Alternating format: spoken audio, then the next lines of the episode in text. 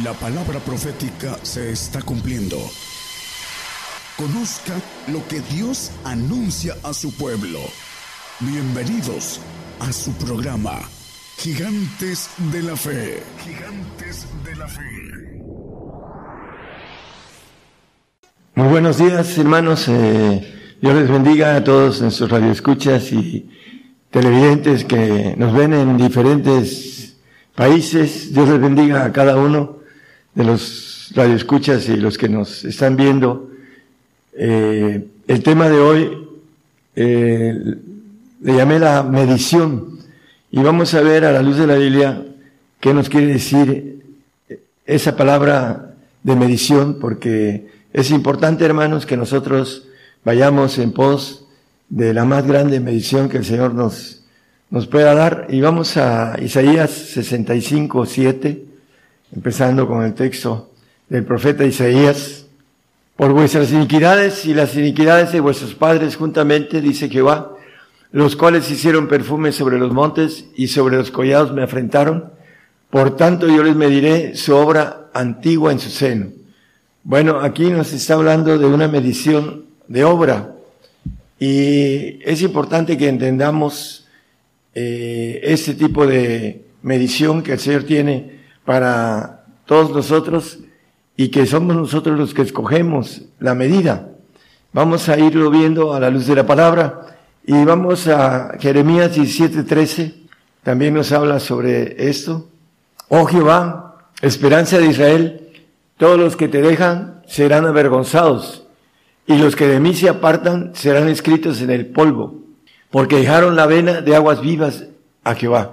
Bueno, vamos a, ver eso con un poquito más de detenimiento. Los que eh, se apartan del Señor serán escritos en el polvo.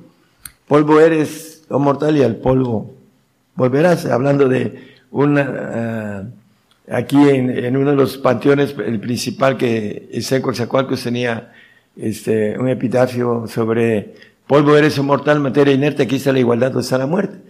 Y está manejando este tipo de gente que se aparta de, de Dios y que están escritos en el polvo.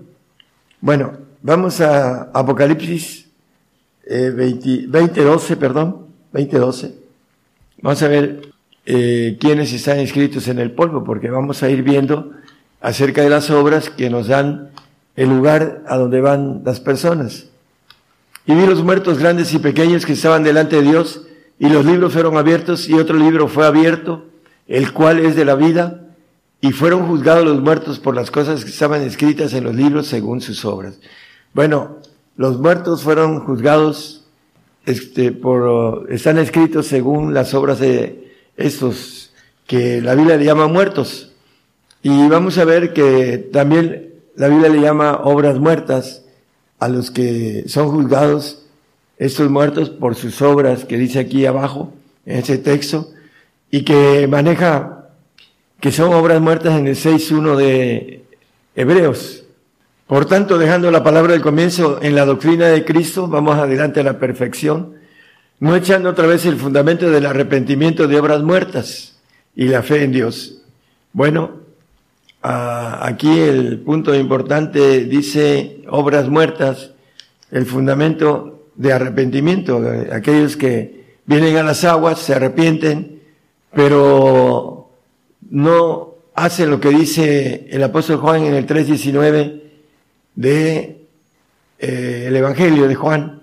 Y esta es la condenación, porque la luz vino al mundo y los hombres amaron más las tinieblas que la luz, porque sus obras eran malas. Bueno, aquellos que no van, que no salen de las tinieblas, de la potestad de Satanás, como dice el 1.12 de Colosenses, y volvemos de regreso a este texto. 13, perdón, el 13, 13. Que nos ha librado, hablando de la suerte de los santos en luz, de la potestad de las tinieblas, porque son trasladados al reino del Señor Jesucristo, de su amado Hijo. Regresamos al texto, por favor. Dice, porque los hombres amaron más las tinieblas que la luz, porque sus obras eran malas. Y maneja el 20 que aborrecieron la luz. Porque todo aquel que hace lo malo aborrece la luz. El Señor dice, yo soy la luz del mundo, eh, que me sigue no andará en tinieblas. Entonces es el convertido, el que sigue al Señor, el que no anda en tinieblas, pero el que no le sigue, que cree en el Señor, la Biblia le llama que hace lo malo porque es nacido en la carne. Y la carne dice no mora el bien, dice el apóstol Pablo. Entonces aquí dice aborrece la luz y no viene a la luz porque sus obras no sean redarguidas. Esas obras malas que manejamos en el 19. En Mateo 10, 15, ahorita voy a, mientras lo busco. Vamos a leer de mientras este para ir entendiendo las mediciones tanto en el castigo como eh, el castigo que tiene eh, el Señor para los que obran eh, mal, ah, hablando de los que se van al lago de fuego, al infierno. De cierto os digo que, el castigo será más tolerable a la tierra de los de Sodoma y, y de los de Gomorra en el día del juicio que a aquella ciudad, hablando de una ciudad que no recibe el Evangelio. Bueno, Volvemos al texto 23, 33 de Mateo.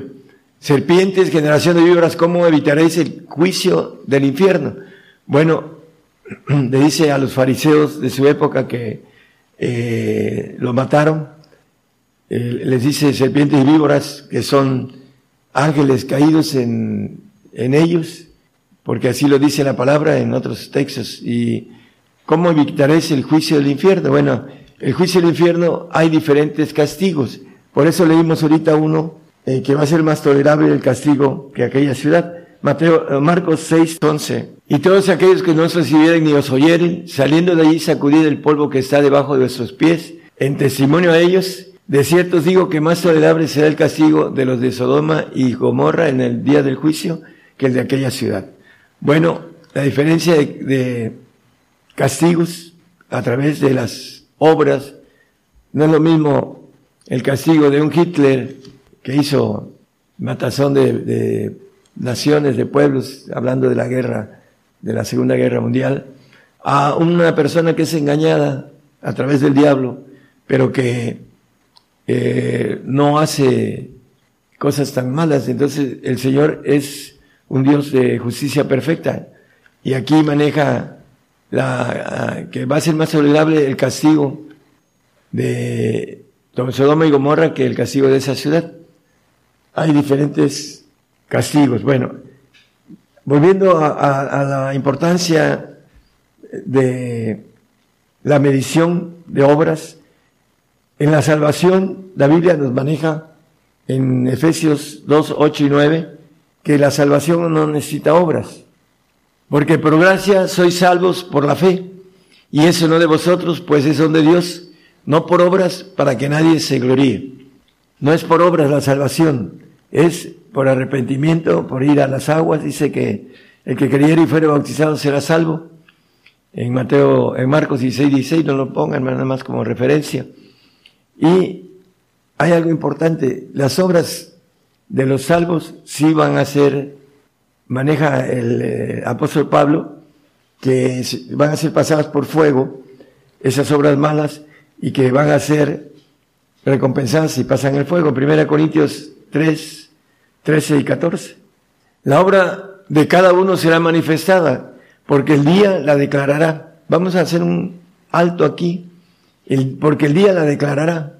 En Tesalonicenses, en Primera Tesalonicenses 5, 8, ¿Por qué el día la declarará?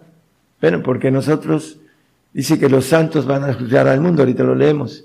Dice, más nosotros que somos del día, dice el apóstol Pablo, estamos, estemos sobrios, vestidos de la cota de fe y de caridad y de la esperanza de salud por yelmo. Bueno, nosotros que somos del día, dice que ese texto que estamos leyendo y que regresemos por favor, dice que será manifiesta por el día, porque el día la declarará, porque dice el 6.2 de Primera Corintios, ahí en, mismo ahorita regresamos a ese texto. ¿No sabéis que los santos han de juzgar al mundo? Los que son, dice la Biblia, hijos de luz o hijos del día. Aquí los santos van a juzgar al mundo, dice. Aquí lo dice con claridad. ¿No sabéis que los santos han de juzgar al mundo? Por eso dice que el día va a declarar en el texto que estamos leyendo, el día lo declarará, van a ser juzgados los salvos por los santos y los santos van a ser juzgados por los perfectos en el tribunal de Cristo, no en el trono blanco, porque eso es para el trono blanco, va a ser juzgado los muertos en el trono blanco, que son los salvos, y no estamos hablando de los condenados. Los condenados van al juicio del infierno. Y nos lo dice el segunda de Pedro 2.4, que fue un texto que no leímos, pero dice, porque si Dios no perdonó a los ángeles que habían pecado, sino que habiendo despeñado en el infierno con cadenas de oscuridad, los entregó para ser reservados al juicio. El 23.33 de Mateo que leímos, el juicio del infierno, que dice el 6.3 de 1 Corintios, hablando del apóstol, de los que somos del día, dice el apóstol, los perfectos, ¿O no sabéis que hemos de juzgar a los ángeles, a los ángeles caídos en ese juicio del infierno? Los perfectos, no los santos. Los santos van a juzgar a los salvos. Y, por aquí nos maneja el apóstol que él va a juzgar y a todo aquel que entre como perfecto va a juzgar a los, a los ángeles caídos, perdón. Por supuesto que a los santos también, pero en el trono, en el, eh, hablando de la cuestión del Señor eh, cuando venga en el tribunal de Cristo, vamos a, juzgar a los santos, los perfectos. Bueno, vamos a seguir en el texto 14 de 1 Corintios 3, no lo había puesto, ¿verdad? Dice, si permaneciere la obra que alguno sobreedificó, recibirá recompensa. El apóstol Juan nos habla de dos clases de personas que trabajan en el Señor. Una trabaja en la siega y otro en la siembra. Juan 4, 36, 37 y 38. Y el que ciega recibe salario y, allega fruto para vida eterna. Para el que siembra también goce y el que ciega. Bueno, dice que el que ciega recibe salario porque tiene fruto para vida eterna. Es importante entonces que nosotros entendamos que la obra del santo, que tiene que ver con aborrecer, como dice Lucas 12, habla de aborrecer a una lista de aborrecimiento que maneja la palabra Lucas 12, 27 al 34. No vamos a leer todos los textos, nada más tres y después vamos al 34. Considerad los lirios cómo crecen, no labran ni hilan, y os digo que ni Salomón con toda su gloria se vistió como uno de ellos. El 28, por favor. Y si así viste Dios a la hierba que hoy está en el campo y mañana es echada en el horno, ¿cuánto más a vosotros, hombres de poca fe? 29. Vosotros pues no procuréis que hayáis de comer o que hayáis de beber, ni estéis en ansiosa perplejidad, porque todas esas cosas buscan agentes del mundo. Los buscan los salvos, los creyentes del mundo que son, ah, como dice la palabra, sus obras son muertas porque el siervo no queda en casa para siempre. En, en Juan 8:35 maneja que el siervo no queda en casa para siempre, el hijo es el que queda para siempre. Entonces, el siervo busca las cosas que son del mundo. Por eso sus obras también no alcanzan a ser eternas. Entonces son obras muertas porque va a llegar el momento en que desaparecen en la segunda muerte que habla Apocalipsis 2, 20, 14, no lo ponga, que la segunda muerte hablando de, para todos aquellos que no son eternos, van a morir y van a dejar, así como aquí nosotros dejamos cualquier cosa que hagamos, desnudos venimos al mundo y desnudos nos vamos, hagamos mucho dinero, poco, lo que el hombre a veces se afana por hacer mucho, eh, mucho dinero, muchas propiedades, y al final se va y las deja. Y así también aquellos que eh, buscan esas cosas del mundo, porque el mundo dice que va a pasar, eh, hablando de aquellos que, cristianos, que son del mundo. Primera de Corintios 2.15. Empero el espiritual juzga todas las cosas, mas él no es juzgado de nadie. El espiritual, el perfecto, el santo va a juzgar al mundo, pero el espiritual dice que juzga todas las cosas, por eso dice el, el 3, el 6, 3 de Corintios que ya leímos, ah, maneja, dice aquí algo importante, o no sabéis que hemos de juzgar a los ángeles, los ángeles caídos, hablando del apóstol Pablo que maneja la Biblia, que él se maneja como, como perfecto, en el 3.15 de Filipenses dice todos los que somos perfectos. Eh, el perfecto que juzga todas las cosas va a juzgar a los ángeles caídos, no los santos que son perfectos en su alma, pero no tienen la naturaleza divina. Los va a perfeccionar el Señor en su alma en, el milenio. Van a ser administradores, no van a ser reyes.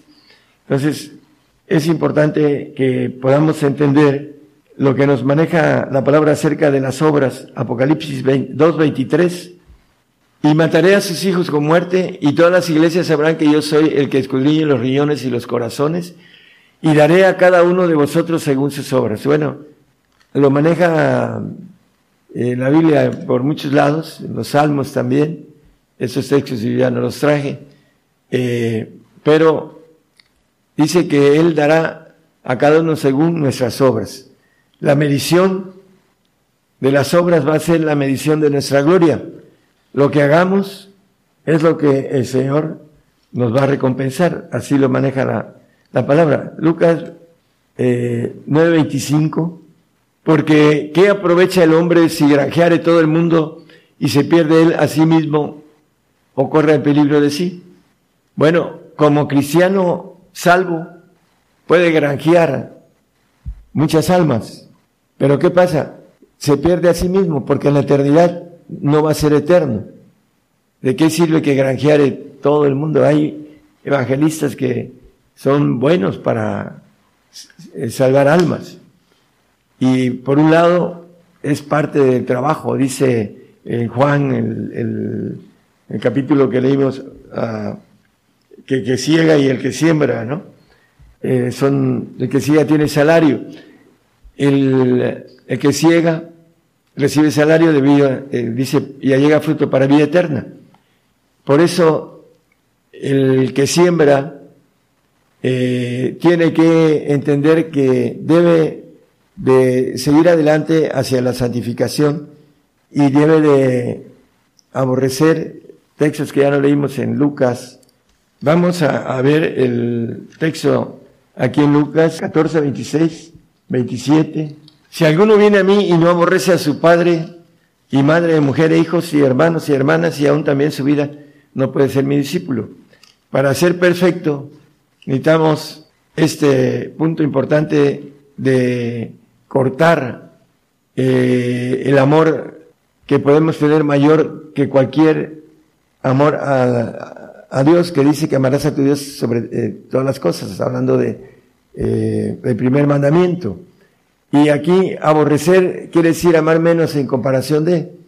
Hay que amar menos al padre, a la madre, a la mujer, e hijos, hermanos y hermanas, y también su vida no puede ser mi discípulo. Y el 27, si cualquiera que no trae su cruz y no viene en pos de mí no puede ser mi discípulo. La cruz es padecimiento y maneja en, en el otro texto de Mateo, dice, el que no toma su cruz y me sigue no es digno de mí, hablando del santo. Y aquí el que no trae su cruz, la carga y viene en pos de mí cargando esa cruz, no puede ser mi discípulo. En el 34, hermanos, Lucas 14. Bueno, en el 33 y 34, por favor.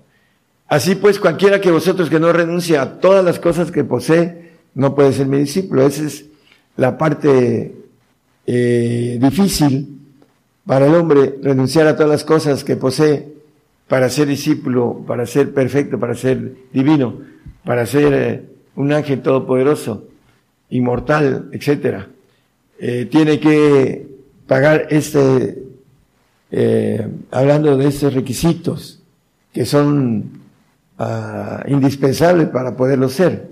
Y el 34 dice que si no lo hacemos, buena es la sal. Tenemos que salar si, hacemos todo esto. Mas si aún la sal fuere desvanecida, ¿con qué se adobará? Cuando el hombre no alcanza la perfección, porque no deja lo que posee, dice todo, hablando de familia, hablando de economía, hablando del yo, y someter el yo a, la voluntad de Dios, entonces no puede ser una sal que adobe, porque no tiene la capacidad de traer frutos de santificación. Por eso dice eh, Romanos 6, 22, que librados del pecado, mas ahora librados del pecado, como con el Espíritu del Señor y hechos siervos a Dios, tenéis por vuestro fruto la santificación y por fin la vida eterna. Librados del pecado viene a que el Señor nos tome, el Espíritu del Señor dice que el que santifica es el Señor Jesucristo y el que nos libra del pecado, dice el 8.2 de Romanos, que siempre vemos con relación a librados de la ley del pecado y de la muerte, que es el Espíritu de vida en Cristo Jesús. Porque la ley del Espíritu de vida en Cristo Jesús me ha librado de la ley del pecado y la muerte. Nos libra del pecado al pecador salvo, le perdona el pecado, pero no es librado de la ley, de la ley mosaica, que van a ser juzgadas sus obras, y al final no queda en casa para siempre. Entonces, estas obras que son juzgadas tienen premio según sus obras, obra de salvo, obra de santo. Vamos a, ver aquí, el, eh, la, Biblia nos habla de un 60, un 30, 60 y 100%, hablando de el, el salvo al 30%, que es reprobado, el santo que tiene el 60, ah, que es aprobado para el reino de Panzazo, para decirlo aquí en México así, apenas con un 6, y el que saca 10, que es el 100 al ciento, que es aquel que tiene la bendición de ser sal de la tierra, nos maneja el texto. Eh, estos son los que fueron sembrados en buena tierra hablando de la parábola del sembrador, los que oyen la palabra y la reciben y hacen fruto, a uno a treinta, a otro a sesenta y otro a ciento. Bueno, estuve sacando los de asiento, el porcentaje bíblico, y me da punto cero seis y medio para el perfecto, menos del uno por ciento. Ya ve que dice que el 25, ¿no? Eh, hablando de lo que cae maneja un 25% de la, de la tierra. Aquí maneja un porcentaje con relación a la calidad del cristiano. A unos a 30, otros a 60 y otros a 100. Entonces, el de 30 está, reprobado para el reino, es el salvo porque es cristiano el mundo y no sigue al Señor, no se convierte y no paga los requisitos para ser santo, para obtener el Espíritu de Señor que, que nos santifica es importante entonces entender que primero ah, hay cuatro tipos de santos, ya hablamos sobre esto, un, tema que es el, pueblo santo, el, sacerdote santo, el, el levita santo y el pontífice santo, que es el mayor de todos los santos, hablando de una relación de pago en la santidad. Y por último, el que nos habla de eh, vamos a Santiago 2, 22, las obras perfectas. ¿No ves que la obra, la fe obró, perdón, con sus obras y que la fe fue perfecta por las obras? Nos dice la palabra a través de Abraham que por haber querido hacer el sacrificio de su hijo, dice que es padre de multitudes, de, de naciones y es padre también de los gentiles, así lo maneja la palabra. Juan 3:34. Porque el que Dios envió, las palabras de Dios habla, hablando de los tres espíritus de Dios. Cuando la Biblia habla de Dios, habla del Padre, del Hijo y del Espíritu Santo. Porque no da Dios el Espíritu por medida, porque cuando ya están los tres, ya está la medida completa de Dios. Y el perfecto es el, aquel que tiene la medida completa, aquel que puede sanar la tierra, aquel que va a ir a, ser rey en el universo. En, eh, va a ser entregado como ofrenda en Hebreos 10, 14. Nos habla eh, va a ser entregado como, va a ser entregado como, como ofrenda, dice. Porque con una sola ofrenda hizo perfectos para siempre los santificados. Es la obra perfecta, ahí estará Abraham siendo santificado al final de los tiempos, siendo llevado al Padre para ser entregado con todos los demás perfectos, que es el cuerpo de Jesucristo, que van a hacer, como dice en el 8.29 de Romanos, primogénito entre muchos hermanos, porque a los que antes conoció, a los perfectos, también predestinó para que fuesen hechos conforme a la imagen de su Hijo, para que Él sea primogénito entre muchos hermanos. Cristo, el primero de los primogénitos. Es importante que podamos ser presentados como ofrenda al, final de los tiempos, dice el 7.28 ahí mismo de Hebreos, dice, porque la ley constituye sacerdotes a hombres flacos, mas la palabra del juramento, después de la ley, constituye al Hijo hecho perfecto para siempre. ¿Cuándo es después de la ley? Mateo 5, 18. Porque de cierto os digo que hasta que perezca el cielo y la tierra, ni una jota ni un tilde perecerá de la ley hasta que todas las cosas sean hechas. Bueno, en al final de los tiempos de la tierra, cuando perezca, como aquí lo dice, eh, van a ser presentados en el 7.28 que leímos, hasta que después de la ley, hasta que la ley eh, después de que la tierra sea deshecha, va a ser constituido el Hijo hecho perfecto para siempre. Aquel que va a juzgar todas las cosas, como dice el 2.15 de Primera de Corintios que leímos, va a juzgar todo, va a juzgar a los santos en la eternidad, va a juzgar a, los ángeles caídos, los va a condenar y eh, va a juzgar a los planetas que visite y que tenga ah, como, como parte de su trabajo eh, tener orden en, en, lo que se le haya dado. Dice, a algunos se le va a dar 10, a otros 5, etcétera, ¿no? Y conocemos la parábola. Los premios de 10 ciudades y 5 ciudades tienen que ver primero aquí en la tierra y después en los cielos. Mateo 5:48 dice que seamos perfectos como vuestro Padre que está en los cielos es perfecto. Las obras perfectas que nos habla la palabra, que, tiene, que vienen a través del Espíritu del Padre, o el Espíritu de Dios, de los tres, son obras perfectas.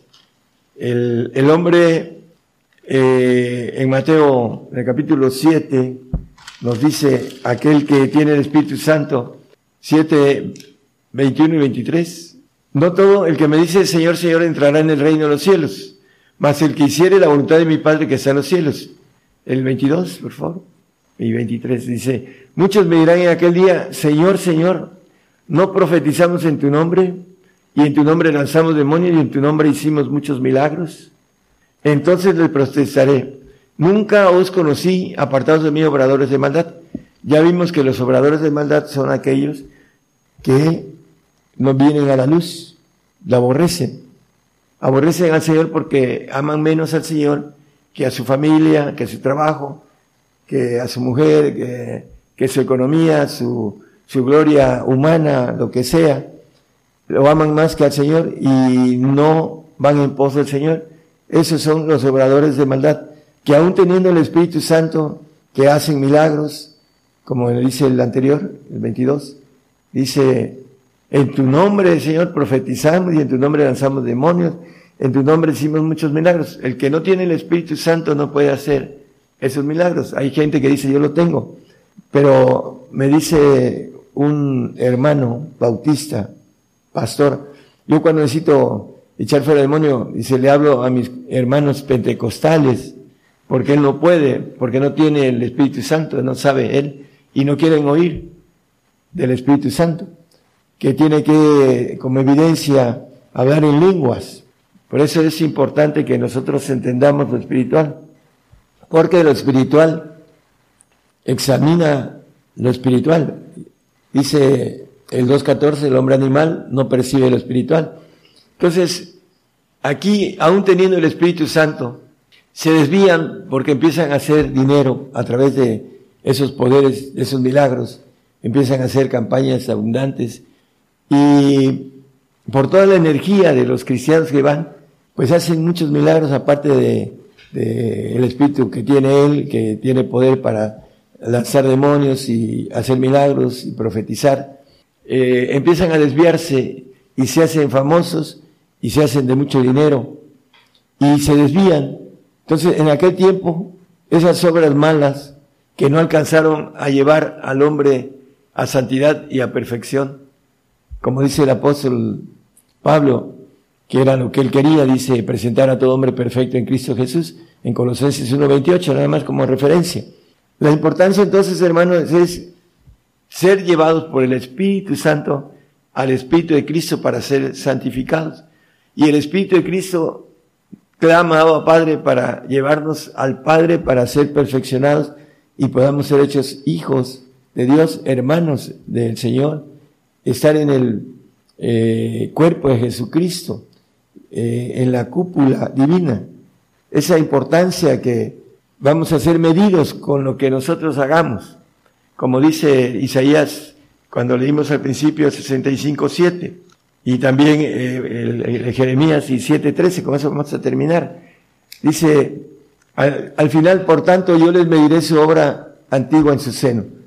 Dice que se va a sacar el libro de, de las obras. Hay un libro del polvo que leímos, hay un libro de las valentías de la batalla de Jehová, porque muchos murieron haciendo la voluntad de Dios, yendo a conquistar la tierra prometida, siendo obedientes y fueron y, murieron por, que el pueblo de Israel llegara y, y cumpliera el Señor su palabra a través de esas personas que murieron en la guerra. Dice un libro, hay un libro de la batalla este, de Jehová. Ahí está también. Pero aquí hablamos de las obras y tiene que ver esos libros. El libro de, los reyes, el libro de, eh, también eh, hablando de los salvos que leímos en el 2012, eh, que se va a sacar el libro de la vida y se va a sacar el libro de las obras porque van a ser juzgados por sus obras. La salvación es un regalo, no va a ser juzgada. La santificación es eh, con obras, pero no van a ser quitadas tampoco la salvación. Va a ser juzgadas las obras de salvación, de frutos de santificación que tengan los que alcancen la santificación. Y el perfecto no va a ser juzgado de nadie, dice la palabra. Entonces, eh, aquel que quiera la bendición de todo, que cuente, dice el, Señor, que cuente, eh, primero haga ah, un presupuesto para hacer el edificio, porque habla de una casa espiritual y un edificio espiritual, la palabra. Habla de un vestido y un sobrevestido. Habla de los dos clases de santos. Habla de uno que es santificado en Cristo y hablando del 1-2 de, de Primera de Corintios, santificados en Cristo Jesús, llaman santos, y hay otro que son santificados en el Padre, en uh, Judas 1.1, dice santificados en Dios Padre. Es el, le llama la vida santísimos, o maneja a los santos del Altísimo también, como lo dice Daniel. El 7.27 dice que les ha dado todos los cielos para gobernar. Dice que el reino y el señorío y la majestad de los reinos debajo de todo el cielo, los segundos cielos, se ha dado el pueblo de los santos del Altísimo, aquí aquellos que son santificados por el Padre. Sed pues vosotros este, perfectos, como vuestro Padre que está en los cielos es perfecto. Esa es la obra perfecta de Abraham. Le dio lo que más quería, lo iba a sacrificar. Pero el Señor le dijo, detente, ya sé que me temes. Y a través de Isaac viene la promesa de su descendencia de Abraham y dice que como la arena del mar y como las estrellas del cielo van a ser su descendencia. Por haber él dice creído dice en esperanza y contra esperanza dice ahí en, en el 11 de Hebreos. Eh, tenemos que ir por la cuestión de lo que nos habla la Biblia, la esperanza de gloria que nos ofrece el Señor en el 5.2 de, de Romanos. Tenemos una entrada a la gloria de Dios por la esperanza, dice. Esa esperanza que Abraham dice en contra de esperanza, dice, hablando de, eh, creyó en esperanza contra esperanza. Gracias, hermano. Romanos 4, 18. Para venir a ser padre de muchas gentes conforme a lo que había sido dicho, así será tu simiente. Entonces, ahorita que viene la persecución, hermanos, eh, está la grande tribulación encima y que va a llegar hasta el último recodo de la tierra, hasta lo más lejos, donde haya un cristiano, ahí va a llegar. No vamos a poder eh, huir de esto.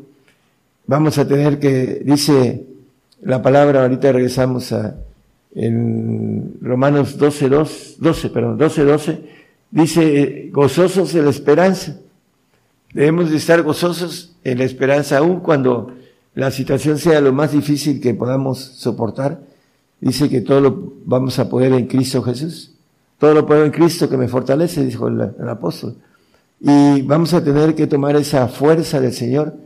Hay que tener la comunión ahora mayormente, así como el Señor cuando iba a ser llevado a la cruz, se apartó de los discípulos junto con Pedro, Juan y Jacobo.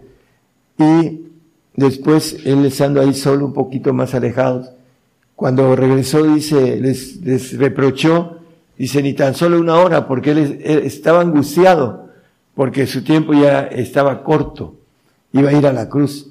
Los apóstoles todavía iban a tener mucho más tiempo. Ellos no entendían lo, lo que el Señor tenía de angustia con relación a, pasar el, el, dolor de la cruz, como maneja este, la palabra eh, el padecimiento de la cruz. Entonces nosotros hermanos estamos a punto de entrar en esto y los que sabemos que es la bendición para tener el 5.2 de Romanos, tener la gloria de Dios, debemos entrar por esa puerta, por esa gracia, por esa esperanza, por el cual también tenemos entrada por la fe a esa gracia, en la cual entramos, estamos firmes, perdón, y nos gloriamos en la esperanza de la gloria de Dios. Bueno, gozosos en la esperanza de la gloria de Dios. Debemos estar gozosos en esa esperanza. El, nuestro padre Abraham estuvo, dice la palabra, en esperanza contra esperanza. Él tenía 100 años y su cuerpo muerto, dice. Sin embargo, creyó a las palabras de Dios. Y cuando lo tuvo a los 15 años, se lo pidió y lo iba a matar, porque sabía que el Señor tenía poder de resucitarlo. Así como nos va a resucitar a todos aquellos que creemos, como dice el apóstol, que dice, yo sé en quién he creído y que es poderoso para levantar mi depósito en aquel día en los huesos, en donde está el espíritu, en donde mora el espíritu, nos va a levantar para poder gobernar la tierra y después nos va a dar un cuerpo celestial todopoderoso, hablando de la perfección, y vamos a servir en la eternidad. Este es el último texto, y dice, por lo cual asimismo padezco esto, mas no me avergüenzo porque yo sé quién he creído y estoy cierto que es poderoso para guardar mi depósito para aquel día. Bueno, debemos de tener esa certeza que el Señor nos va a levantar con ese depósito guardado de los huesos que los grandes hombres de la fe mandaban a guardar sus huesos. Un texto nada más como referencia, no lo ponga, es Hebreos 11, 22, los huesos de José, que fueron llevados de Egipto a Israel, porque el día que el Señor venga a gobernar la tierra, esos huesos de José van a ser levantados con carne, con nervio, con, eh, dice Ezequiel 37, todo el capítulo maneja que nos va a levantar de la tumba y esos huesos van a tener espíritu y van a hacer un ejército en gran manera. Lo pueden leer en sus casas, está muy hermoso. En el tiempo que venga el Señor, dice, pondré nervios sobre vosotros y haré subir sobre vosotros carne y os cubriré de piel y pondré en vosotros espíritu y viviréis y sabréis que yo soy Jehová. El 37, 13. Y sabréis que yo soy Jehová cuando abriere vuestros sepulcros y os sacaré de vuestras sepulturas, pueblo mío. De la sepultura nos va a sacar, porque Él es poderoso, como dice el apóstol, yo sé quien he querido que es poderoso para sacar mi depósito, para guardar mi depósito en aquel día. Que el Señor les bendiga, hermanos, y cuando vengan la prueba, el padecimiento, que vamos a aprender obediencia en lo difícil, vamos a, como dice la palabra, vamos a aprender obediencia para que Él nos pueda, como maneja la expresión de la palabra, lo que es nuestro, porque para eso los hizo. Dice que lo que es nuestro nos pueda dar para forever, forever, como dicen por aquí los hermanos, para siempre, eh, inmortales para siempre. Nunca, jamás moriremos, como dice el Señor, el que cree en mí, nunca más verá muerte. La muerte segunda, no está hablando de la muerte primera. Todos tendremos muerte primera. Aquellos que creen que no se van, que se van a ir y van a ser eh, transformados en abrir y cerrar de ojos, es hasta el final de los tiempos, cuando la tierra sea destruida, entonces volaremos al trono blanco para estar con el Señor y para el juicio que hemos estado hablando, para los salvos, para después ir al tercer cielo de Dios, para estar allá como columnas del templo de Dios, hablando de manera figurativa, para gobernar los cielos. Que el Señor les bendiga. Por el día de hoy hemos conocido más de la palabra profética más permanente que alumbra como una antorcha en un lugar oscuro hasta que el día esclarezca y el lucero de la mañana salga en vuestros corazones. Esta ha sido una producción especial de Gigantes de la Fe.